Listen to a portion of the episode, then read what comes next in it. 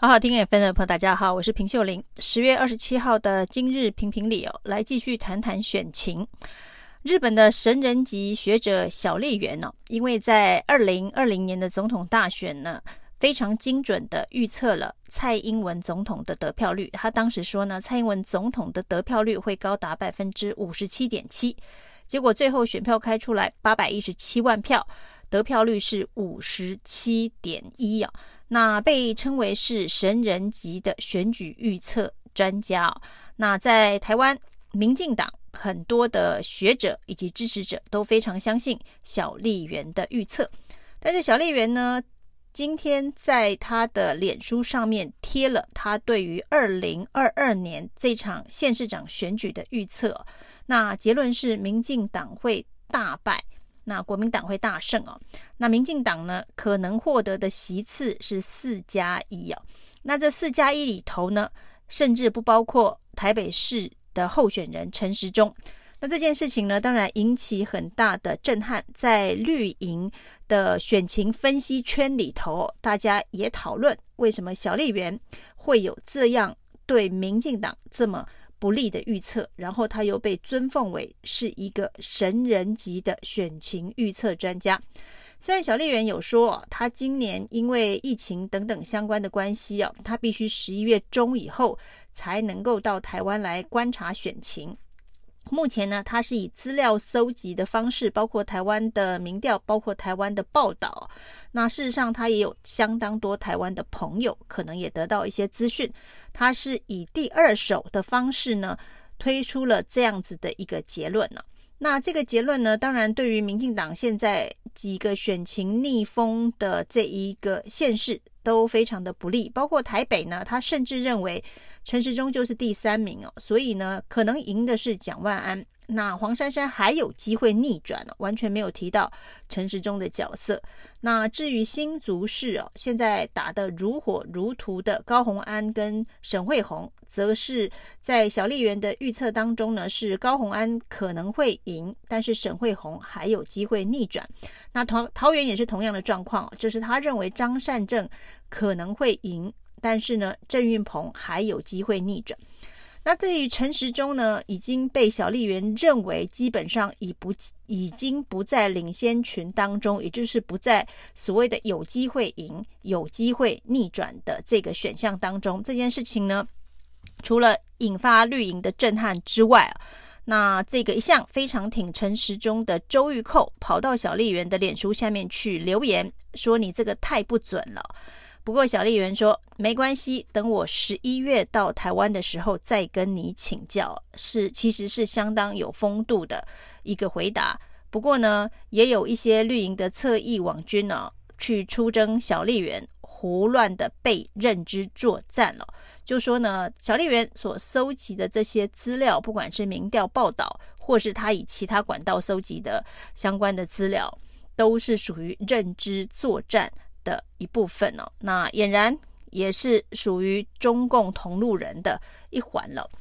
那周玉蔻除了到小丽媛的这一个脸书去批评小丽媛的预测不准之外哦，他也踢到了另外一块大铁板，就是呢，他在今天非常兴奋的宣布哦，这个曹兴诚将要帮陈时中站台哦，那他还说这个蒋万安跟黄珊珊惨了。那现在呢，这个抗中保台的气氛、名气高涨之下，那这个陈时中如果有曹兴诚的加持的话，应该可以这个声势大好。那这个发文才没过多久哦，那就被曹兴诚否认了。那曹兴诚还消遣了周玉蔻哦。那曹兴诚说他并没有受到这个邀请。那他还消遣了周玉蔻，说最近他的心有点乱，建议他去休一个长假。那看起来，除了民进党希望周玉蔻去这个休长假，消失在这场选战当中，因为上一次的这个张淑娟风暴，那现在呢，曹兴诚也呼吁周玉蔻去休长假，因为他最近的心情情绪有点乱。这件事情也反映了一个现象啊，就是在这场选战当中呢，民进党的支持者或者是民进党的侧翼，似乎还想打抗中保台这张牌，但是呢，主帅似乎呢没有这么乐意哦。那当然是因为抗中保台的风向现在实在是太混乱了。那曹兴诚会主动出来说没有受到邀约，表示呢这一件事情应该也已经定调。在陈时中的造势会场上面，不会出现曹新成，不会有黑熊部队，不会来这一个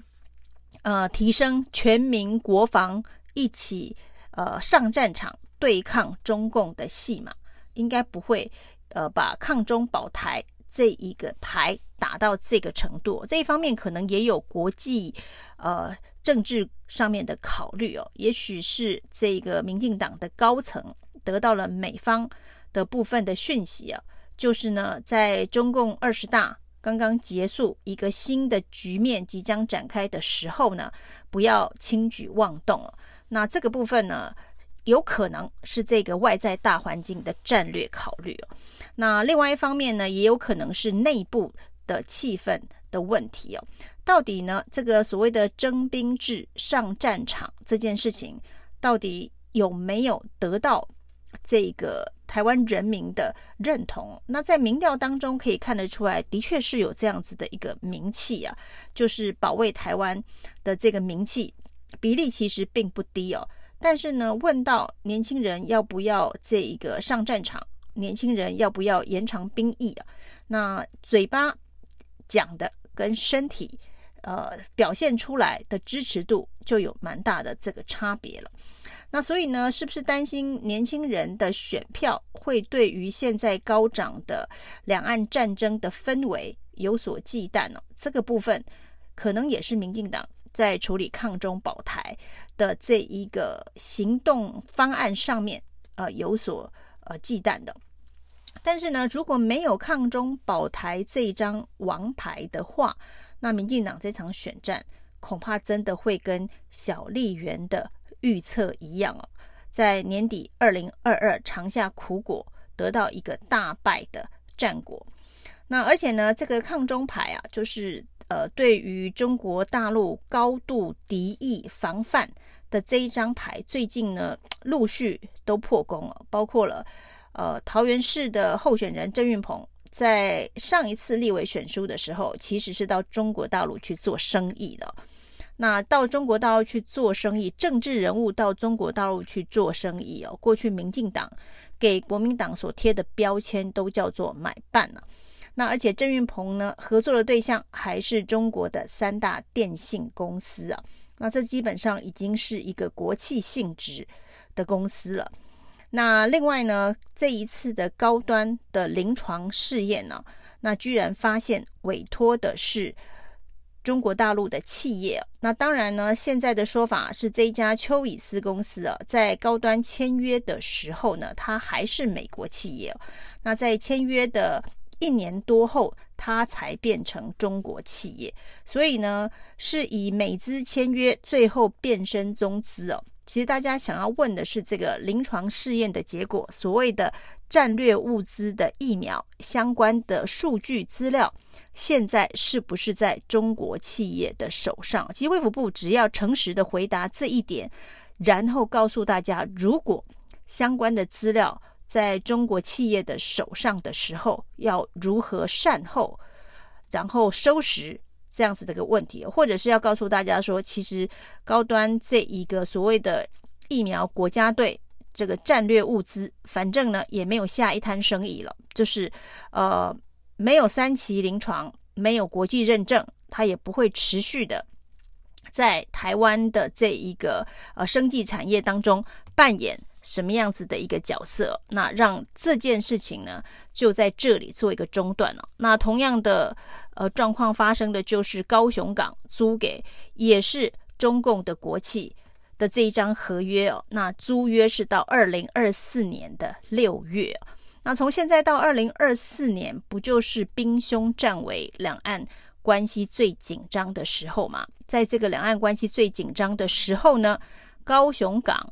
有两个码头是租给这一个中共的国企哦，这是不是非常的离谱跟荒谬？然后呢，还要静待这个合约呢，到二零二四的六月才能够约满，不再续约哦。那这种种的与中国企业牵扯不清的关系，而且呢，都是在重要的这个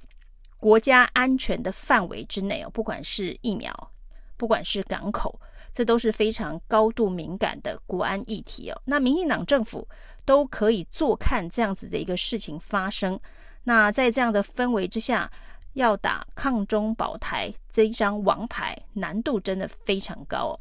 那接下来呢，据说最新端出来攻击这个桃园市长候选人张善政的菜哦，是张善政曾经担任一家。这一个中国大陆公司叫做数字王国的执行董事啊，那数字王国可能有解放军的资金等等啊，那中国的国企、解放军的相关企业，那这些到底在台湾要把这一个标准严格定在什么地方哦？民进党呢，这个总不能看颜色来决定哦，那是民进党支持护航的疫苗就可以哦。那数字王国是做 VR 的娱乐公司啊，所以呢，做 VR 的娱乐公司生产的是一些影视娱乐相关的产品。那生产这些影视娱乐相关的产品，你说它是统战？那生产疫苗相关的这个产品，这一个所谓的生计产业，恐怕会比这个所谓的洗脑、洗身体跟洗脑，呃，生理一个精神哦。到底哪一个比较严重哦？民进党恐怕也得给一个合理合法的交代哦，总不能是民进党支持跟护航的，跟中资有关系就没关系哦。那所有其他人呢，只要跟呃中国背景、解放军背景、国家企业背景扯上一点关系哦，就通通都是卖台。那这个会卖台的。只有民由民进党，谁会卖台，谁不会卖台，是由民进党自己来做这一个切割跟贴上标签哦。那这样子混乱的一个呃价值，就是这张抗中保台的牌会生锈的一个主要原因。以上是今天的评评理，谢谢收听。